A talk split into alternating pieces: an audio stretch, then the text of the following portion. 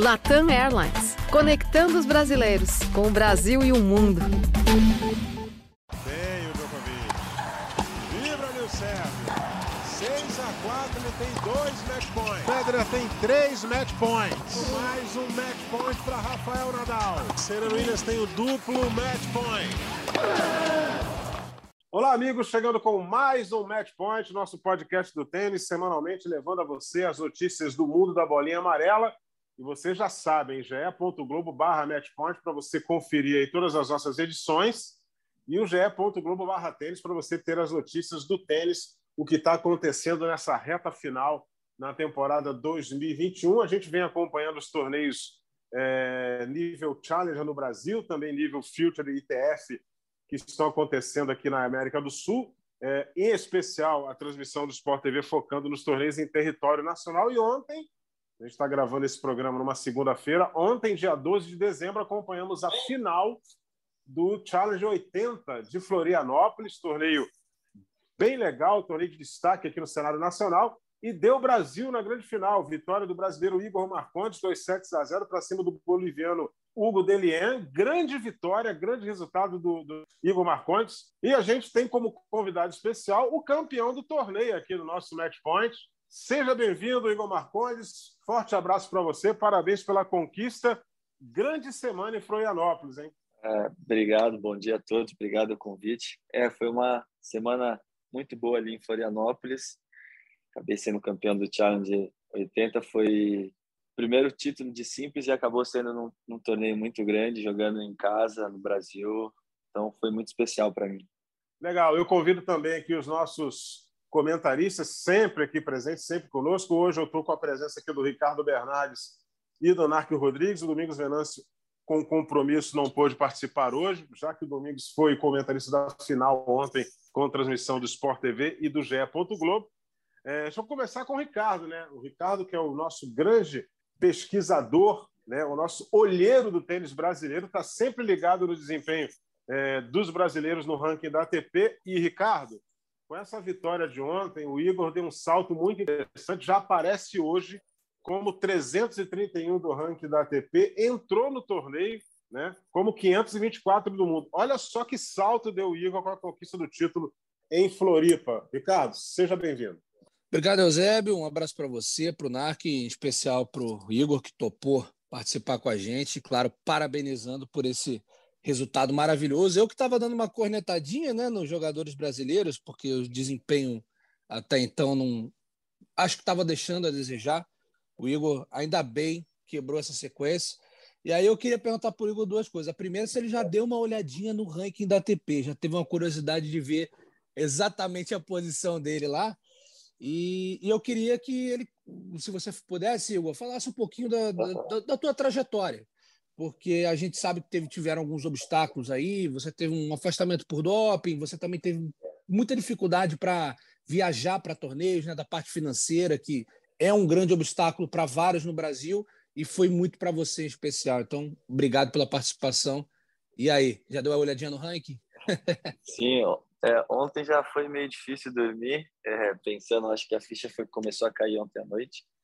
E aí já, assim que eu recebi a notificação que o ranking tinha atualizado, já olhei, já dei uma olhada no ranking ali e estou feliz, estou feliz com o desempenho, com o ranking. E da dificuldade da trajetória, acho que tive uma trajetória difícil, tiveram dificuldades, é, mas acho que independente de tudo isso que eu passei ali, negócio do doping, que eu fiquei afastado nove meses, falta de patrocínio, falta de apoio, eu acho que tudo isso foi um aprendizado, foi me fortalecendo mais e mais para conseguir evoluir. Acabei não desistindo, sempre acreditei em mim. Acho que isso também foi um, ponto muito muito importante, sempre acreditar, sempre lutar, independente de qualquer coisa. Um ex-treinador meu sempre me falava isso, que por mais que a situação esteja muito ruim, esteja horrível, você sempre tem que conseguir tirar algum, alguma coisa positiva dela, algum aprendizado, algum ensinamento. Foi o Ricardo Cidia que me falava isso. E eu fui levando, fui levando nisso para a vida, tanto na parte profissional quanto na vida pessoal, e está me fazendo bem. Então, acho que, independente de todos os obstáculos que eu, que eu passei e que vão surgir outros lá para frente, acho que eu estou me fortalecendo e o mais importante é acreditar, né? Acreditar sempre e lutar. É isso aí. Narc Rodrigues, você que na sua carreira também é, é, já encarou alguns obstáculos, já pegando aí o gancho do que o Igor falou, né? o que representa, é, para quem tem um ranking é, tão duro assim, né? está lá de 524 do mundo, que representa uma conquista como essa, Narc. Seja bem-vindo, forte abraço. Abraço, Eusébio, abraço, Ricardo. Igor, parabéns pela vitória, obrigado por ter aceito nosso convite. Eu estava em Florianópolis durante o torneio, mas infelizmente não pude comparecer nenhuma vez, mas onde eu estava se falava-se muito, falava-se muito sobre o torneio, olha, ótimos jogos, bom, o Igor está jogando muito bem, está ganhando confiança. Na sua trajetória até a final, você ganhou do Cuevas, ganhou do Delien, o Cuevas durante muito tempo foi um tenista top 50, já bastante conhecido, muito experiente, ótimo jogador. O Delien nos últimos anos aí tem frequentado o top 100. É bom lembrar que a primeira rodada do Djokovic na Olimpíada foi contra o Hugo Delien, por exemplo, então um jogador experiente, já teve a oportunidade até de enfrentar o número um do mundo. Em que momento ali do, do torneio, que jogo, ou que set, ou até às vezes que game que você fez, que você sentiu, pô, eu estou numa semana diferente. Eu estou numa semana que acho que dá. Teve esse momento, ou foi simplesmente jogo a jogo, as coisas foram acontecendo, ou teve aquele clique? Acho que agora, esse é. ano, essa, esse torneio é meu. Então, eu já vinha fazendo bons jogos desde Goiânia, né? Mas ali, aqui. Aliás, Goiânia, desculpa te interromper, é. o Zé estava comigo. Você só perdeu uhum. porque a chuva parou o jogo duas vezes, né? Senão você teria ganho aquele, torneio, aquele jogo. É. A gente fez é. esse jogo. Sim, é, acontece, faz parte, mas um aprendizado. Mas, como eu estava falando, é, vinha jogando bem desde Goiânia, estava me sentindo bem, fazendo bons jogos, criando confiança. E em Florianópolis, acho que desde o primeiro jogo ali do quali, eu vinha me sentindo bem. Queria ganhar o torneio, lógico, mas sempre com o pé no chão, pensando no jogo a jogo, porque qualquer pensamento muito na frente poderia, poderia tomar uma rasteira. Mas eu fui indo, fui me fortalecendo, joguei muito bem contra o Colarinho na primeira rodada da chave e ali eu vi que eu estava jogando bem, estava me sentindo muito bem. É, e o jogo contra o Orlando também, que era um jogo diferente ali, era situações diferentes, porque a gente treinava junto, a gente joga, joga dupla junto, é, se conhece, seria um jogo para fazer minha primeira quarta de final, então teve muita coisa envolvida mesmo, não só o jogo. E ali, a partir do momento que eu ganhei dele, eu falei, cara, acho que dá se eu continuar jogando assim, se eu continuar acreditando, eu estou sentindo bem a bola, estou sentindo, então acho que dá para ir. E com o Cuevas ali, saí um pouco nervoso durante o jogo ali no começo, mas depois fui me soltando. E quando acabou o primeiro set ali, eu falei até pro, pro Roberto, falei, cara, estou jogando bem. Se eu ficar no jogo, eu consigo ganhar, consigo avançar. E infelizmente para ele, ele acabou sentindo o joelho ali, acho. E aí eu fui ver, cara, é mais uma chance é mais uma chance que você teve. Aproveita e vai. As coisas estão a seu favor, estão te favorecendo. Então, não desperdice ela. Continua no seu foco, continua no ponto a ponto, no jogo a jogo e querendo. Você tem que querer mais que todos. O Colombeiro teve muitos altos e baixos, teve muita meu psicológico envolvido, tive quebra atrás, mas consegui reverter, consegui voltar. E cada jogo foi me fortalecendo. E aí eu fui vendo que que dava, que dava para chegar, que dava para ganhar e com o dele ontem foi a mesma coisa. Acho que ali foi um pouquinho diferente por eu sempre estar na frente. Então, eu consegui administrar bem o primeiro set, o segundo set ter um pouco nervosismo também, mas eu consegui lidar e consegui fechar a semana com chave de ouro. Acho que foi mais o jogo a jogo mesmo e cada jogo me fortalecendo, acreditando e sabendo que dava para ir mais. Legal. É, com o Juan Inácio Mondeiro né, na, na, semifinal, é, é, você teve que remar uhum. bastante, porque o, o, primeiro set ele acabou vencendo no tie-break, né? E, e Não, aí você voltou. Você ganhou no tie-break, né? Ele ganhou o é, segundo, você teve que é, definir no assim. terceiro. Exatamente, você teve que definir no terceiro. É, e, e, a vitória sobre um cara como o Londeiro, que é um cara que tem bons resultados, né? É, isso aí te deu uma confiança maior, porque você entrou voando na final contra, contra o Deliena. Sim. Então, com o Londeiro eu tive que remar bastante. É, alguns jogos, quando eu acabava perdendo, eu ganhava o primeiro set, perdia o segundo e às vezes eu baixava muito de intensidade de jogo no terceiro. E com ele foi ao contrário, eu acabei perdendo o segundo set tive quebra atrás no terceiro, mas segui remando, segui lutando. E acho que isso foi me fortalecendo mais. Tanto me fortaleceu muito mentalmente para jogar a final ontem. Legal, Ricardo. Bom, agora eu acho interessante, né, Igor, a gente tentar. Porque quando você dá um salto desse no ranking, é, você está jogando Challenge agora, você jogou Quali, né? Então agora você já passa a entrar em chaves com facilidade, a tua semana fica um pouco mais tranquila em termos de carga de jogos, né? E, e você provavelmente já estava pensando em alguma coisa de planejamento para o ano que vem. E aí eu quero saber se deu alguma alterada no planejamento por conta desse novo ranking. É, os pontos congelados ainda vão continuar caindo, então é possível que você, às vezes, até sem jogar, você suba um pouco mais no ranking ainda. É, já, já deu para pensar em alguma coisa, alguma estratégia para o ano que vem? Então, ainda não, porque por conta de não parar mesmo, né? Ontem já voltei para Itajaí e hoje já estou indo para Florianópolis. Ainda não, a gente não sentou e conversou para saber o que, que vai fazer no que vem, mas já tem uma série de challenges logo no começo do ano. Então vou jogar eles que começa ali dia 10 de janeiro em Florianópolis, depois tem Concepción no Chile e aí Santa Cruz na Bolívia. Então acho que a primeira é jogar Rio agora, pensar no Rio que essa semana, entrar focado, depois conversar sobre o ano que vem, jogar esses três challenges e aí definir o calendário de vez para 2022. Eu, agora acho que isso vai te dar uma facilitada boa, né, Igor? Porque você já vai sair na chave, né? Então aquele planejamento até da parte financeira, que óbvio, sair numa primeira rodada de challenge também não, não, não vai, digamos assim, pagar todas as suas despesas e tudo mais, mas já dá um, um, alento de você saber que você já vai entrar numa chave principal, né? Sim, já ajuda bastante, ajuda bastante na, na carga de jogos, no planejamento da parte financeira e tudo. Então já dá um, um alívio grande já. É, é Igor, é, você tem Oi. estreia marcada para para quando no torneio do Rio de Janeiro? Terça ou quarta-feira? É, é, já amanhã já, já começa amanhã, ainda não já sei a programação. Então, cê, cê, cê tá, a gente está gravando esse programa, você está ainda em deslocamento de Floripa para o Rio de Janeiro. É, quer dizer, você não vai ter muito tempo de adaptação de piso, né? Porque no Rio de Janeiro a quadra é dura. Como é que você vai é. fazer aí para tentar adaptar ou senão vai, vai, vai na raça mesmo? Não, então, eu chego a uma e meia lá, eu vou treinar às quatro horas da tarde hoje já, e vamos com, com o que a gente tem, né? Aproveitar o momento, aproveitar a confiança. O piso é diferente, mas não tem o que fazer, né? Tênis é assim, cada semana em um lugar, às vezes muda o piso, muda a bola, então a gente tem que estar sempre preparado para as dificuldades, para as adversidades também. Então é isso. Chegar lá é, Narc... e, jogar. Uhum. Legal. Narc Rodrigues, é, é... sei que está sempre de olho aí também é, no tênis nacional. É, você conhece alguns membros da equipe do, do, Igor Marcondes. Queria que você falasse desse pessoal aí e, e fizesse essa interação com ele. Ah, ele treinava no Penisa, é, treinava na DK.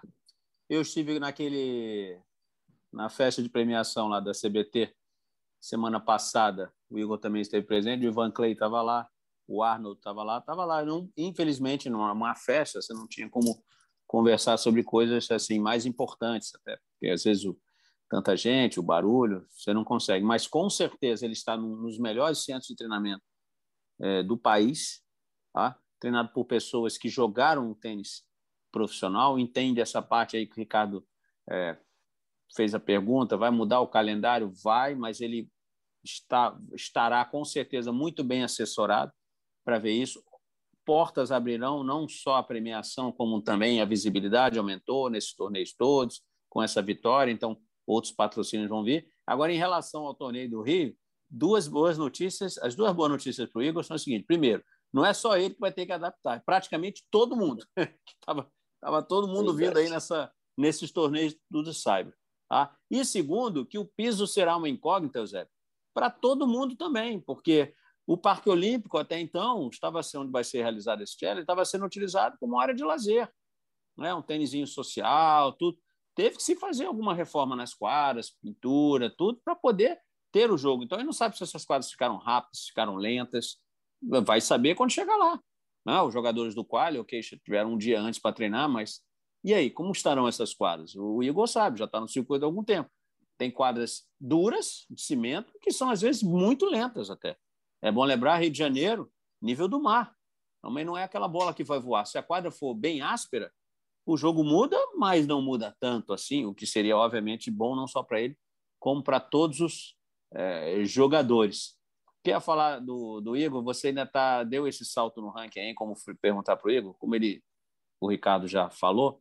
Então, acho que ainda não vai ter muito problema para você ficar na simples e na dupla, na simples e na dupla, mas a gente sabe que o seu foco é de simples. E aí? E eu sei que é muito cedo, o tênis às vezes não dá para pensar muito na frente, você mesmo falou aí, mas e aí? Vieram, vão vir os resultados de simples, você vai conseguir começar a jogar mais, torneios maiores, aí vai continuar na dupla, ou de repente se poupar um pouco para os jogos importantes, né? Que talvez você crescendo no ranking. Já chegou a pensar uhum. nisso ou ainda é muito cedo?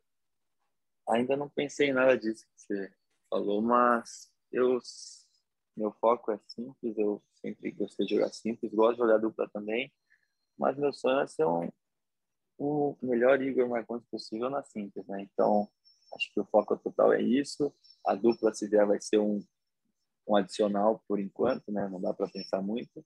E o tênis, como você falou, não dá muito para pensar lá na frente, tem que ir pensando semana a semana. Semana passada, por exemplo, eu não sabia que eu ia estar esse salto gigantesco agora, agora já muda, o calendário muda tudo, então vou seguir na simples, é, é o nosso foco, é o nosso objetivo e saltos altos cada vez mais para conseguir jogar torneios maiores, torneios melhores e, e avançando e subindo cada vez mais.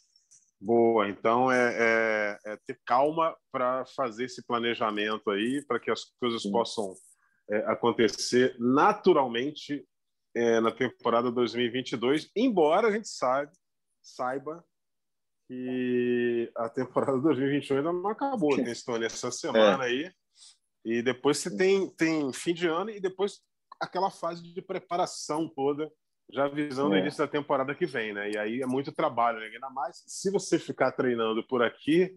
Eu já vou te adiantando, meu amigo, que você está em Floripa aí, mas hoje no Rio de Janeiro está um calor.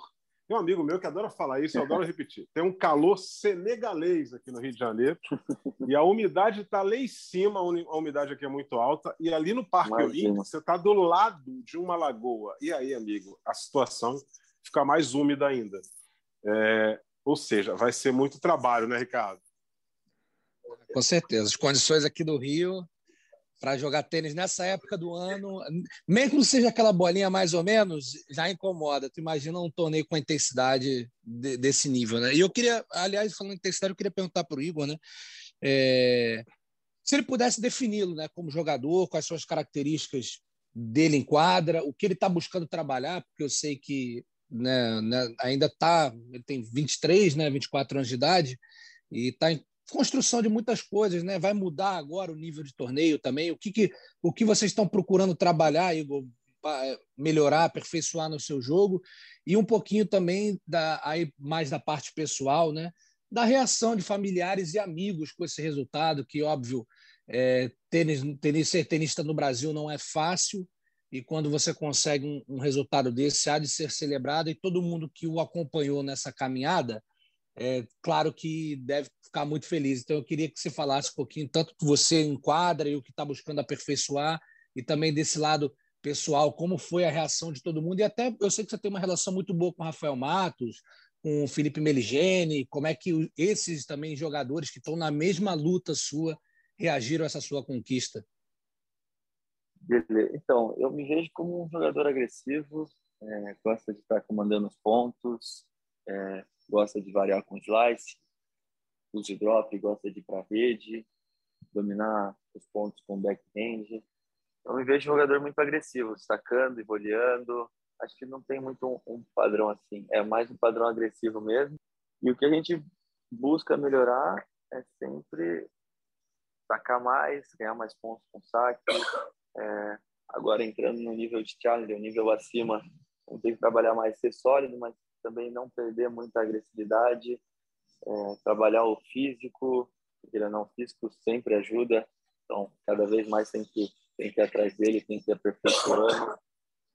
E o mental, né? Porque vão ter jogos mais duros, torneios mais duros, então o mental também vai ter que estar sempre firme, não pode deixar cair Acho que são esses, essas três, esses três pontos principais que a gente vai ter que melhorar ainda mais por conta desse salto que eu dei, por conta dos torneios que eu vou acabar entrando. Então, acho que é isso. Pô, minha família, meus amigos ficaram muito contentes. Meus pais não puderam estar em Florianópolis vendo jogar. Mas meu pai é professor de tênis, então ele sabe um pouco como funciona.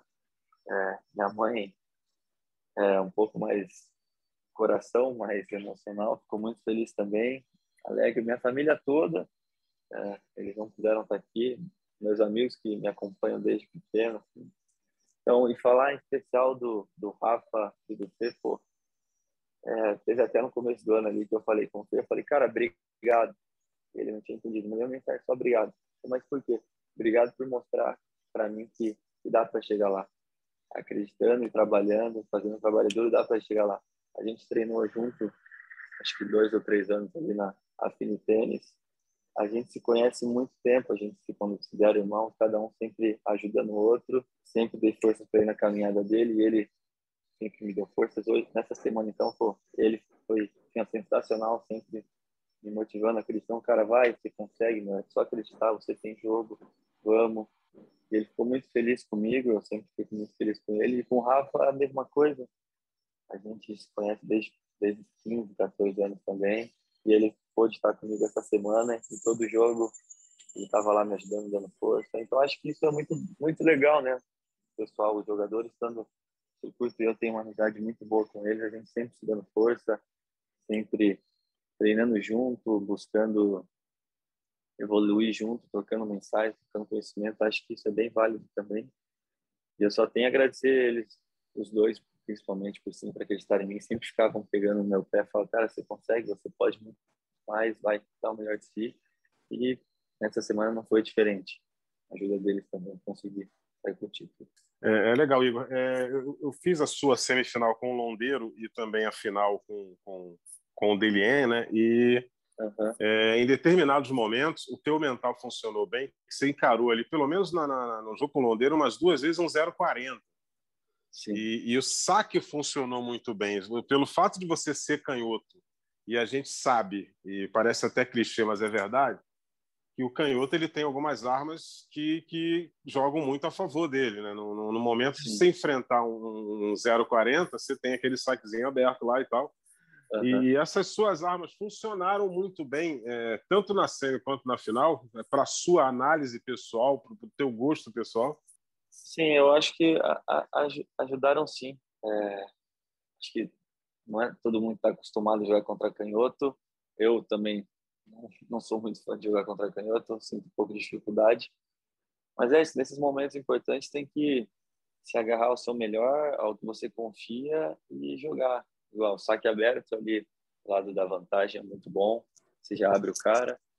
A minha, o meu forehand fica no backhand do, do adversário quando é, quando é destro, então acho que essa, como socando são poucos que tem no circuito, tem que usar isso a nosso favor, né? Acho que eu consegui usar é. bem isso na semifinal contra o Londeiro e também na final contra o Delien.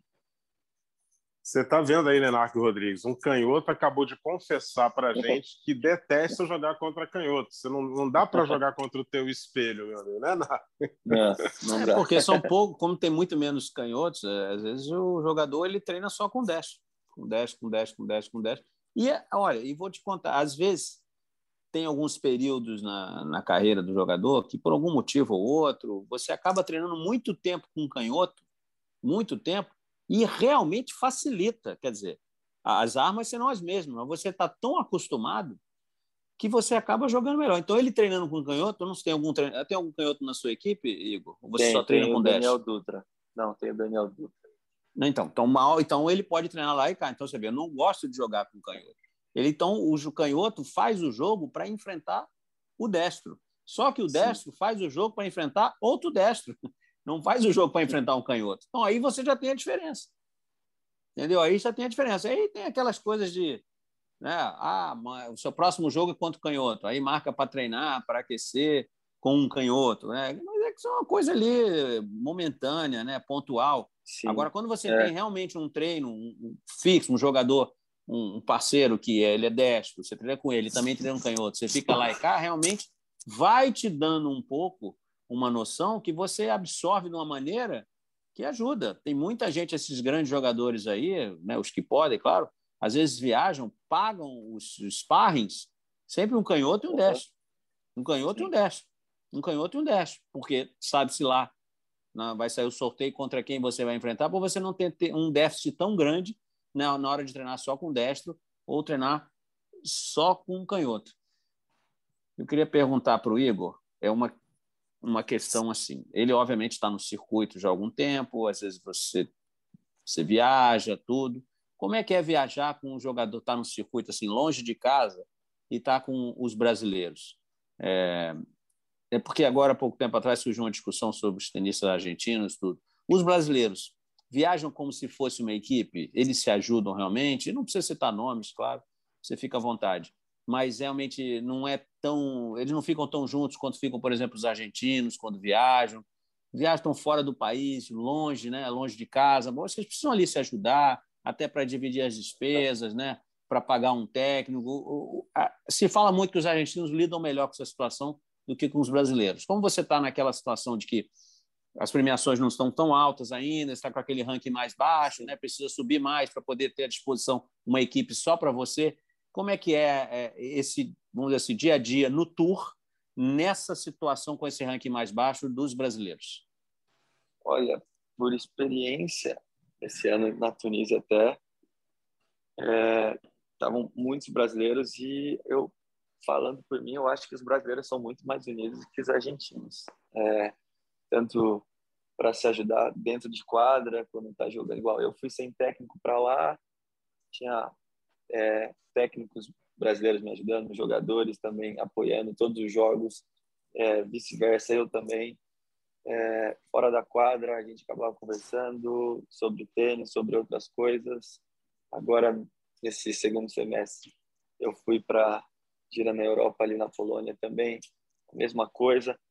Então, eu acho assim que os brasileiros se ajudam muito mais que os argentinos, porque eu vi também os argentinos, não via muito essa questão de, pô, vamos se ajudar aqui, o cara tá jogando, vamos dar uma força, ah, o cara precisa de um técnico ali, vamos, vamos junto. Então, os brasileiros, acho que a gente acaba não, não mostrando muito, mas em questão de união, em questão de colocar para cima, de, de se ajudar dentro de quadra, em viagens, até em treinos, eu acho que a gente é bem unido sim, e cada vez mais a gente está se unindo muito mais. A gente tem um grupo muito forte, né?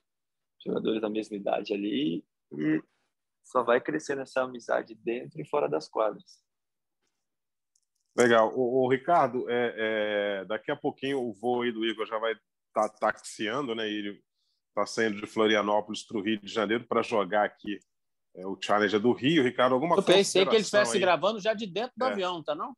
Não, não, não, o avião não, não poderia. Ele teria é, certamente um comissário ou uma comissária é. ia chamar a atenção dele aí. Aí, Ricardo, alguma, certamente, alguma consideração aí para o nosso Igor Marcondes depois dessa conquista muito importante para ele e para o prosseguimento da carreira? Então, eu tava, eu tava, eu ia até tocar nesse ponto que o Narco tocou, que realmente a gente discutiu isso, né, algumas semanas, e, e com esse ranking que ele chega agora, ele, ele fica muito próximo, digamos, quase de onde está todo mundo, de onde está o João Menezes, de onde está o Matheus Putinelli, de onde está o Orlando. É uma faixa de ranking ali que tem vários brasileiros e, e certamente muitos vão fazer, é, vão jogar muitos torneios do mesmo nível. E aí eu queria saber dele ainda nessa linha se é, vocês conversam, por exemplo, agora que você vai estar na mesma faixa deles, mas já tem por experiência a proximidade com, com o Felipe e tudo mais vocês conversam assim, pô, se a gente for jogar em tal lugar, vamos, vamos pensar em jogar junto? Existe algum ajuste de calendário por conta de um, um outro amigo ou jogador que, que vai fazer? E aí, para fechar também, é, a gente entrevistou recentemente aqui o Rafael Vestrup e ele falou que uma das ideias para impulsionar o tênis brasileiro seria essa quantidade maior de torneios aqui no Brasil. É claro, olhando o teu caso, é um exemplo muito, muito que chama muita atenção, que você deu um salto de 200 posições no ranking. E o quanto esses torneios no Brasil podem sim ajudar os tenistas brasileiros. Então, é, a gente conversa sobre o calendário agora mais ainda, porque eu vou estar mais, mais próximo ali deles, como Tinelli, Orlando, Menezes, é, até um pouquinho o pessoal que está atrás, o Matheus Alves, o Gilbert. Então, a gente tenta fazer um calendário ali para os brasileiros estarem sempre indo junto, para ter uma equipe assim. Claro, cada um às vezes vai se dar para ir com seu técnico, mas sempre ficar junto, se fortalecer, porque quanto mais gente está junto ali que você conhece, que está no dia a dia, sempre vai te fortalecendo, né? Uma gira longa, que às vezes fica muito tempo fora de casa, está com um brasileiro, está com gente que conhece, está com amigos, é, te, dá, te dá bastante energia também. E na questão que o, que o, o Rafa, até o Vestrup falou ontem na, na cerimônia de entrega de prêmio, dos torneios, que ele até citou uns dados que quando os torneios são na América do Sul, os brasileiros conquistam é, 50% dos pontos. E quando os torneios são fora, é, os brasileiros conquistam 7%. Então, acho que é muito importante ter mais torneios no Brasil, vão dar mais oportunidades para a gente, para a gente crescer no ranking, para evoluir, é, para os que estão começando também. Então, por esses dados que ele já citou só, que é, na América do Sul não é nem em si no Brasil, é, vai ajudar cada vez mais. Espero que cada vez mais a gente consiga subir no ranking, consiga evoluir, consiga melhorar, consiga chegar nos melhores torneios e o pessoal que está vindo atrás também consiga. Eu, a gente tem, tem grandes jogadores e tem tudo para ter ainda mais. Eu acho que os torneios do Brasil vão ajudar bastante a gente. Maravilha. Narc, alguma é, consideração final aí para liberar o Igor? Bom, como eu já agora vocês já me disseram que ele não está dentro do avião, eu acho que ele está liberado. Já foi, já foi ótimo. E esperamos semana que vem dose dupla. Né? Vai chegar na final, quadra dura, cheia de confiança. Não é isso? Ele mesmo falou. Estou sentindo não, bem a bola. Pensar, é, é jogo a jogo. Né? jogo a jogo. Sei, tô, tô. É, claro. Tem muita gente aí para beliscar. Mas, é. É, não sei se você já deu uma olhadinha, claro que tenista é sempre assim. Olha, ah, diz que. Não, eu só olho o meu jogo, não olho para o jogo seguinte. Acaba olhando eu um pouquinho. olhando todo e... o jogo. é, eu olhava todo o jogo, exatamente. Então, se você já deu uma olhada, esse é um Challenger que ele fechou bem mais abaixo do que Florianópolis. Então, Sim. ou seja, em tese, em tese, é um Challenger difícil até dizer, porque é o último, Sim. ele entrou às é. pressas aí no calendário, é o último, a quadradura. Então, é um Challenger que é muito mais fraco do que o normal, o nível médio desses torneios Sim. Challenger 80. Então, é, é aquela história que você falou aí dos números do presidente. Quem souber é. aproveitar é. a oportunidade, imagina, vai fazer uma pontuação boa agora, vai carregar esses pontos até o final do ano que vem. Olha só Sim. o quanto que ele vai poder usufruir desses pontos. Então, é como o Igor falou, cabeça no lugar, quem tiver melhor preparado, esse último esforçozinho final aí antes de dar uma pausa para a pré-temporada e pronto, vamos embora. Boa sorte, muito obrigado por ter aceito nosso convite aí. Parabéns mais uma vez. Eu que agradeço aí o convite. Obrigado, Eusébio, Mark, Ricardo. Valeu aí mesmo e até a próxima. Valeu, Igor. Muito obrigado por, por, ter nos atendido aí. A gente está na torcida para que você consiga um excelente obrigado. resultado no Rio de Janeiro, que a gente já possa mostrar um jogo de você, porque o Sport TV vai estar transmitindo o torneio a partir da semifinal. Sábado e domingo no ar, é, com esse Challenger 80 do Rio de Janeiro. E quem sabe aí, tomara que tenhamos uma semifinal 100% brasileira, é a nossa torcida para que a gente possa mostrar vocês aí em rede nacional, é sempre muito importante. Beleza, valeu, obrigado, hein? Valeu, valeu, Igor. Tá liberado, já pode pegar o avião. É, eu vou seguir aqui com o Ricardo e com o Narc, né, para a gente já encaminhar aqui o, o o fechamento do nosso, da nossa edição. O Ricardo é que me lembra sempre, né, Ricardo? 95, né? Faltam cinco, pois né, Ricardo? É. Como, como é, diria Mário Jorge, olha... Lobo Zagalo, faltam cinco. Só faltam cinco olha, agora, né? Ainda, ainda, não, ainda não batemos o martelo, hein, da, da centésima. Ah, você não conseguiu contato, você não, você não conseguiu o contato do Roger Federer, rapaz, do Rafael Nadal? Então, ele, mais... ele, ele, me mandou mensagem, ele me mandou é. uma mensagem esses dias aí. Já pensou? Não, tá, não dá nem para pensar um negócio desse. o novo fazer... Djokovic aí, mano. Ah, o Djokovic vai estar na Austrália, não vai dar, não vai ter como. Ah, então, então a gente vai perturbar o Guga. Vamos ver se a gente perturba o Guga lá, para o Guga dar um dá uma força para nós aqui. É, para a gente encaminhar esse fechamento aqui, Narc e Ricardo, é, é, essa semana uma notícia importante para o mundo do tênis é o, o Guy Forger não é mais o diretor do Aberto da França, Roland Garros. Assume a função a grande Amélie Mauresmo, vitoriosíssima Amélie Mauresmo, que já foi é, treinadora de, de, de, pessoas importantes no mundo tênis, assim, é, foi treinador do Andy Murray, treinou Andy Murray. É, o Narc me corrija se eu estiver errado, acho que já foi capitã de Davis ou, ou, ou de, de, Fed Cup. E assume Fed essa Cup. função que é Fed Cup, que é, assume essa função que é importantíssima diretora de um dos quatro torneios do Grand Slam, Ricardo. A primeira mulher a assumir essa condição em Roland Garros. Pois é, e, e me chama a atenção como a Morresmo é respeitada, né? Porque esse currículo que você passou aí, Eusébio, para poucas pessoas, né? É, vamos ver o que, ela, se ela apronta alguma coisa, novidade, né? Grand Slam é, é algo assim, principalmente Roland Garros e Wimbledon, é difícil você quebrar algumas coisas, né? Você mexer aqui, mexer ali. É, já a Austrália e o Open tem, digamos assim, uma, uma, um pouquinho mais de modernidade, né? Mas muito bacana. É, a Morresmo uma grande, foi uma grande jogadora e, e fora das quadras é, joga nas 11, né? Faz de tudo um pouco. Treina, agora é diretora de torneio. É, bacana ver, ver o Roland Garros evoluindo, né? Uma visão diferente agora, uma, uma mulher no comando muito legal mesmo, notícia até surpreendente, né? Pelo menos eu não, não, não contava com, com essa substituição, não. É, o Narc, a gente já teve aí, não como diretora do US Open, mas como presidente da USTA, a Katrina Adams, né, que deixou o cargo agora, ainda continua ajudando muito o tênis americano. E agora a gente tem a Amélie Mauresmo como diretora de Roland Garros. Ainda não chegou ao cargo de presidente da Federação Francesa, mas, é, do jeito que as coisas estão indo, daqui a pouquinho ela pode se candidatar, né? É, a Morresmo mostra, o Ricardo definiu bem, joga nas 11, né?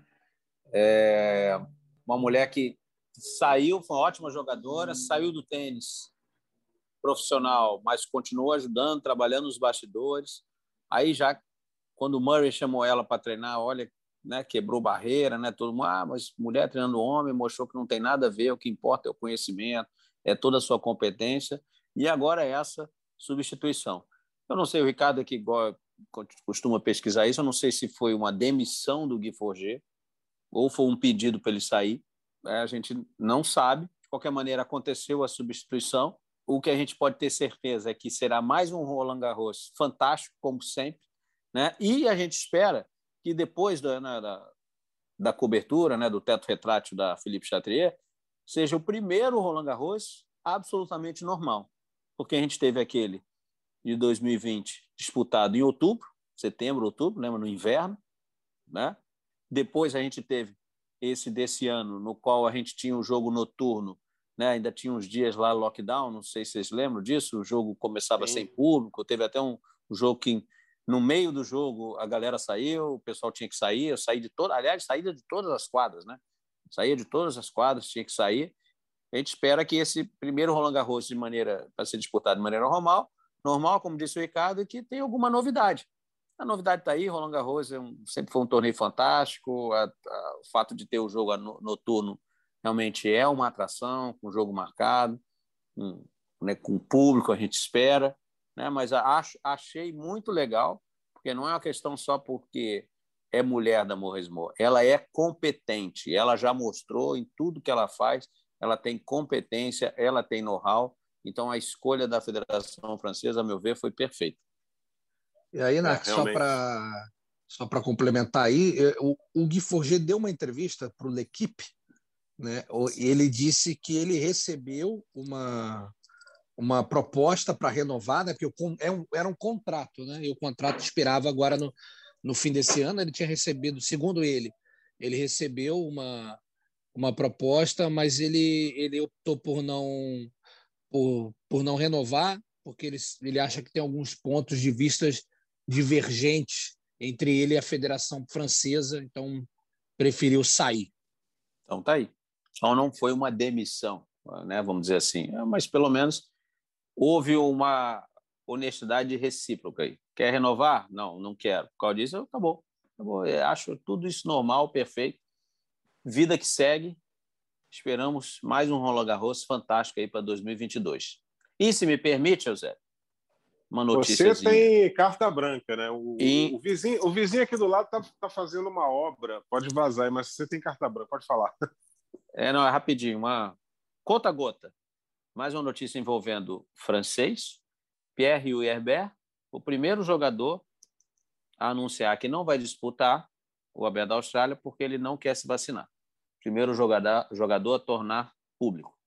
Isso. Não vou jogar por causa disso. Você me deu gancho para. É, você me deu gancho para o próximo assunto, né? o Ricardo, adivinha de quem que eu vou falar? Você vai ganhar uma, uma, uma garrafa de espumante vazia, né? Você... Porque é, essa é não... é fácil. Né? Adivinha de quem que nós vamos falar agora? Ah, quem, eu quem, acho quem, que do Nova Djokovic, será? Exatamente. Ele é, aparece o nome dele inscrito na equipe sérvia que vai jogar a ATP Cup. A ATP Cup é na Austrália. Você entrar lá tem que estar vacinado. O, o, o Hugo Zebete que não quer tomar vacina, já não vai. Entendeu? E aí ele vai. Se ele pintar no ATP Cup, ele vai pintar no Aberto da Austrália. Então ele tomou espetadinha. Narc Rodrigues e Ricardo Meirelles, que ele tenha feito como os amigos nossos que fazem por aí para entrar nos locais, né? Mas eu acredito que ele não tentaria esse tipo de, de manobra, né? É, inclusive o Murray deu uma declaração, né, que na, numa pré-lista ali o nome do Djokovic aparece na Austrália, é mais pela TP Cup, ele falou, ah, bom, se Djokovic está indo para a Austrália, eu suponho que ele tenha vacinado, né? E eu volto a dizer, assim, o Djokovic, diferente do Herbert, que já declarou agora que não que não vai porque não quer vacinar, o Djokovic em nenhum momento, depois de tudo, falou, né, no início sim, ele falava que não queria, não queria, não queria. Depois ele simplesmente passou a dizer que ele não queria ter a privacidade invadida, né, para falar que vacinou ou não vacinou. Então, é aquilo não adianta. Eu acho que esse já é um assunto que sabe aquele assunto que todo, toda semana é a mesma história. Aquele, aquele amigo, todo mundo tem um amigo que todo dia que você vai falar com o cara, tu pergunta, e aí, tudo bem? O cara, puta, não tá não, cara. E aí o cara te conta uma história. Aí na semana seguinte ele, ele, ele remoe o mesmo assunto. Isso aí a gente vai ficar falando até o Djokovic pisar na Austrália. Quando ele pisar na Austrália, a gente já vai ter a, a, a constatação do que realmente aconteceu, né? Então, provavelmente ele está, né? Se ele já está inscrito na. Senão eu já teria falado, ó. Por que, que ele, ele não ganha nada, né? Se inscrevendo e depois falando, não, resolvi que eu não vou porque eu não vou vacinar. Acho que. É. Acho que vai ser muito difícil ele não participar, até pelos objetivos que ele tem, né? Principalmente em relação aos grandes lances. Aliás, o Murray, você tem aqui agora, né? Uma coisa. Mudou de treinador, né? Tá deixando o, o Jimmy Delgado para o Ian DeWitt, né? Mas... Ian DeWitt é um grande treinador. Grande treinador também. Para mim é... foi surpreendente. Eu não sei o que o Narc acha, mas depois de tanto tempo com o Delgado, né? E inclusive o documentário dele mostra uma relação muito próxima, né? Dos dois, uma coisa quase de irmão mesmo para mim, quando ele troca, o recado que dá é que ele não quer só jogar um torneiozinho outro, não. Ele quer jogar o circuito para valer. A mesma coisa que eu entendi. Entendi exatamente. Ele quer algo mais. Ele quer uma coisa diferente, algo mais. E quem sabe até alguém que, que entenda as limitações dele e possa, de certa maneira, atuar mais como estrategista, ajudar na, na elaboração do calendário, na periodização de treinamentos, até porque o, o jogador, o atleta, né, ele vai envelhecendo, né, o corpo passa a não dar as mesmas, as mesmas respostas de antes, mas ele vai ganhando outras coisas, vai ganhando experiência, né, vai ganhando a famosa cancha né, de, de, de poder já ter passado por aquelas situações. Então, talvez, a gente está aqui só chutando, né, vamos dizer assim, divagando, talvez ele tenha encontrado no Jan de Witt algo, esse algo mais, vamos dizer assim, nessa área, nessa parte que o Jamie Delgado talvez não tivesse mais como oferecer. Que é um treinador que às vezes ele opta muito pelo físico, olha, não, você tem que ser isso, mas físico, físico, físico, e outro, ou não, você vai ter que ter o físico bom, porém, você vai fazer a diferença na estratégia ou em determinados golpes, fazer uma mudança de golpe, né, deixar ele o mais assim ou mais assado, porque você já não tem o físico tão bom quanto era antes, não sei, estamos aqui, mas eu interpreto a troca, assim como o Ricardo, um recado né, para a gente que gosta de tênis, né, que gosta de um, um ótimo tênis, ele é um jogador excepcional, que bom, ele quer algo mais, ele quer ficar no circuito, mesmo apanhando aí, a gente viu ele ralando, o Murray é um cara sensacional, né, apanhando muito, né, o físico ali, ganhando jogos duros contra jogadores que a gente sabe se fosse antes ele ganharia com facilidade, então, que legal o Murray mostrar para a gente que quer algo mais no circuito e talvez já pensando, bom, eu quero encerrar a carreira determinado ano, daqui a dois, três anos, não importa, mas eu quero encerrar top 20, top 50, sei lá. Que bom que ele, mesmo o grande Murray, com todas as dificuldades, ainda tem um objetivo para alcançar no tênis. Pô, fico muito feliz. O Murray é um cara sensacional. É, e, e, o circuito precisa de alguém como ele, né? com a história que ele tem, é, com os resultados que ele tem, que ele possa repetir alguns. Aí a gente vai ficar muito feliz de ver o Murray é, voltar em alto nível e, e, sem, sem dor, sem lesão, que as lesões fiquem bem longe dele. É o que realmente a gente torce, assim como a gente torce muito para uma volta do Del Potro, né? A gente sabe que é muito difícil, mas a gente sempre torcendo para uma volta do Juan Martín Del Potro. Antes da gente terminar aqui, Ricardo lembrar é, esse fim de semana, infelizmente, a morte de Manolo Santana vai deixar um legado no tênis mundial, não só espanhol, mas infelizmente aí é, o falecimento de Manolo Santana foi comunicado aí nas redes sociais de Rafael Nadal, Roger Federer também e os principais nomes do tênis, todos se manifestaram a respeito aí do, do passamento do Manolo Santana. Vocês querem falar alguma coisa a respeito ou a gente já pode encaminhar o encerramento? Não, eu posso falar rapidinho. Eu, a gente obviamente sempre citou nas transmissões o Manolo Santana, a gente tem aquela lista né, dos antigos campeões de Grand Slam, mas a gente pôde ter exata noção do que representava o Manolo Santana é quando a gente lê as declarações, aí, como você falou nas redes sociais, dos jogadores espanhóis. Como considerando o Manolo, olha, se não fosse você ganhando esses grandes lãs aí, na, ninguém teria vindo atrás. Então, a importância de um cara conseguir um feito. É, eu vou diminuir muito, eu vou diminuir muito, muito, muito, mas muito, muito, muito, muito, mas vou fazer uma comparação com o que o Igor Marconde, nosso convidado, falou agora há pouco. Ele agradeceu o Felipe Meligeni, olha, muito obrigado por você ter mostrado para a gente que dá, que é possível. Então é mais ou menos o que foi o Manolo, se a gente ler todas essas declarações aí, Correte, Davi Ferreira, Albert Costa, Nadal, esses jogadores espanhóis. Todos esses vencedores de Grand Slam, Juan Carlos Ferreiro. Então, é, é impressionante a importância do Manolo Santana para o tempo. O Mundial, obviamente, sempre teve, né? um ganhador de Grand Slam, mas para o tênis espanhol. Maravilha, maravilha. É... A gente vai chegando aqui ao, ao fim do nosso, do nosso Match Point, edição de número 95. É, semana que vem estaremos de volta aí falando é, da, do Challenge, do Challenge no Rio de Janeiro, que vai acontecer no próximo fim de semana e, e de outros assuntos relacionados ao mundo da bola amarela.